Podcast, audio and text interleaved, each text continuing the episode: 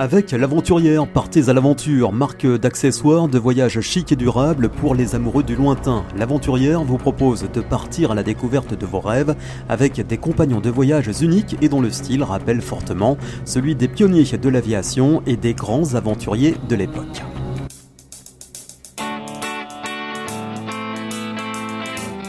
Une petite pause de 3 ans pour un tour du monde. Eulalia Alverni, 36 ans, a décidé de prendre son sac à dos et de quitter son poste d'aide-soignante à Monaco pour faire une parenthèse voyage. Il faut dire que Eulalia a été à bonne école. Elle a vu le jour en Grèce alors que ses parents faisaient escale en mer Méditerranée lors d'un voyage au long cours d'une dizaine d'années. Ses premiers pas, Eulalia les a faits sur le pont du voilier construit par son papa. Bonjour Eulalia. Bonjour. Alors, euh, tout d'abord, tiens, euh, quel souvenir euh, tu gardes de cette époque en mode Robinson? Oh bah, C'était génial. Même s'il y a eu des moments très difficiles. mais oui, tout enfant rêve de ne pas aller à l'école et de s'amuser dans l'eau toute la journée. Ouais, alors comment tu, as pris en fait la décision de plaquer ton poste pour partir pour ce voyage, on va dire longue durée? Alors longue durée, t'as changé hein, la durée entre temps mes 30 ans, euh, j'ai effectué mon premier voyage toute seule au Pérou-Bolivie euh, pour un mois. Et euh, je suis revenue complètement bouleversée de ce voyage, en pleurs pendant 8 heures à l'aéroport, ne pas vouloir rentrer dans cette vie en France. Je, disais, mais je ne peux pas revenir dans, cette routine, dans cette vie, ça ne va pas. Et donc ça c'était en 2019 et j'ai décidé de partir euh, à mes 15 ans à Monaco pour, euh, pour assurer ma retraite. Euh, je me suis dit, je vais partir un an. Et puis, novembre est passé. et j'ai décidé de prolonger parce qu'entre-temps, mon tour du monde s'est transformé en Working Holiday Visa en Australie, qui n'était pas prévu. Ouais, C'est-à-dire en Australie, tu, tu, travaillais dans des fermes, tu, tu faisais ce genre de choses? Oui, j'ai travaillé dans les fermes, au bar, euh, dans les hôtels, euh, en tant qu'hôtesse, euh, location de voiture. Enfin, j'ai fait énormément de, de boulot qui change complètement mon métier. ouais. Et, et qu'est-ce qui t'a plu justement, par exemple en Australie? Qu'est-ce qui t'a marqué là-bas? Tout premièrement les salaires, faut pas se le cacher, et euh, la diversité des gens. En fait, c'est des gens euh, du monde entier qui sont là pour la même chose, peu importe l'âge, ils peuvent avoir 20 ans comme 40, et on a tous les mêmes buts, euh, venir ici, profiter, travailler. du coup, c'est super.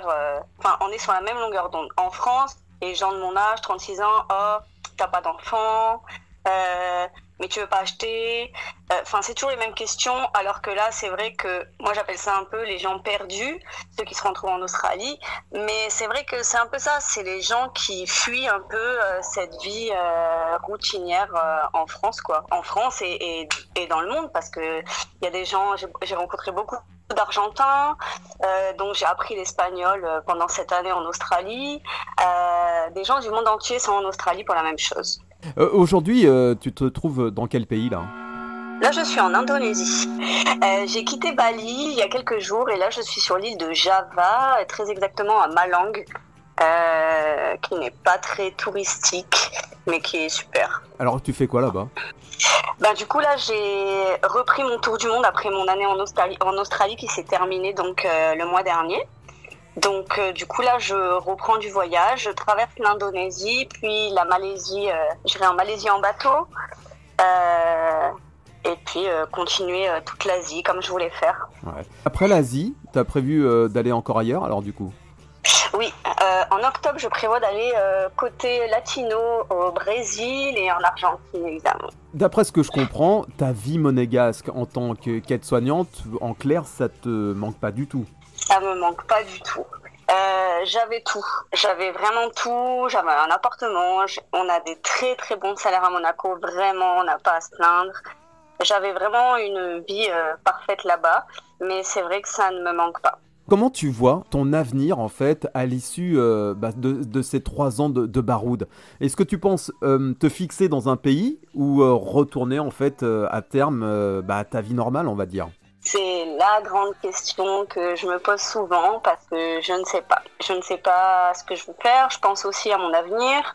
C'est vrai que Monaco, ben, j'ai ma place là-bas. C'est la sécurité pour plus tard.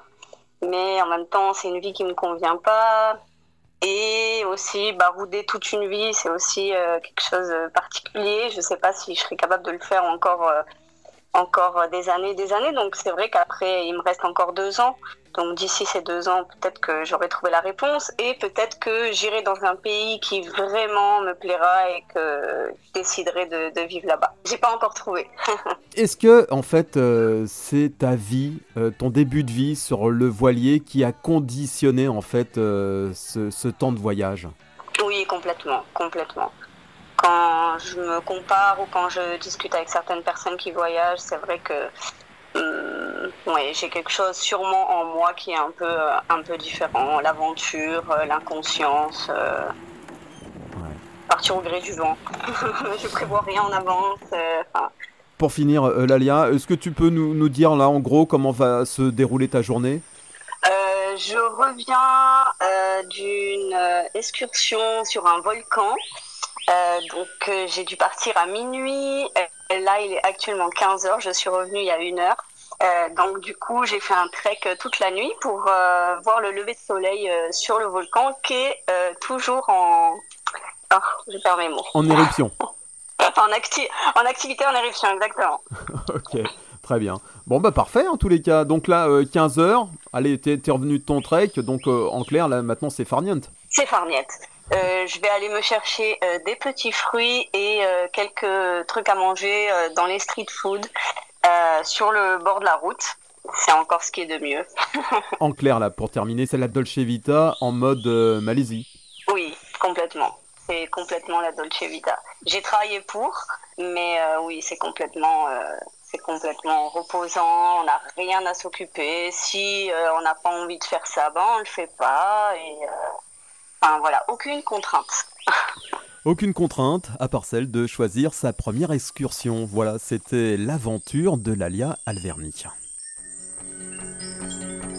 Prêt à partir à la découverte de vous-même, avec ses sacs à dos en cuir modulables et son style baroudeur chic, l'aventurière vous accompagnera dans toutes vos aventures avec confort et authenticité. Cap sur l'aventurière.com.